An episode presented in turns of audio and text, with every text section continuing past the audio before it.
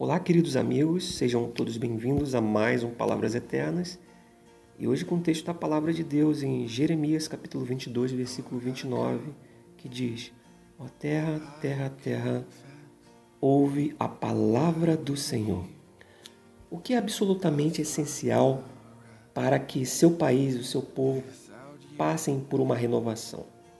Eu creio que primeiro o Espírito ou Deus devem agir de uma forma poderosa Segundo, as pessoas devem abrir seus corações para ouvir e responder a palavra do Senhor.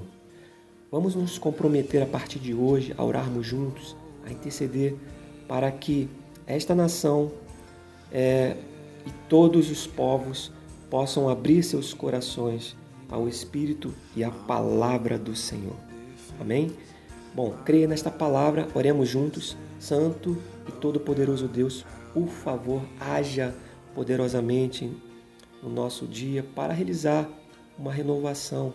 Abra os corações dos povos à sua verdade e capacite-os a proclamar sua palavra para falar a sua verdade com poder.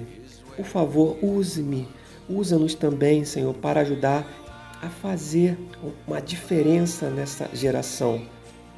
Na geração, Senhor, daqueles que possam clamar aos teus pés e te adorar em espírito e em verdade. Nós oramos em ti, Senhor, em nome de Jesus. Amém. Bom, isso foi mais um Palavras Eternas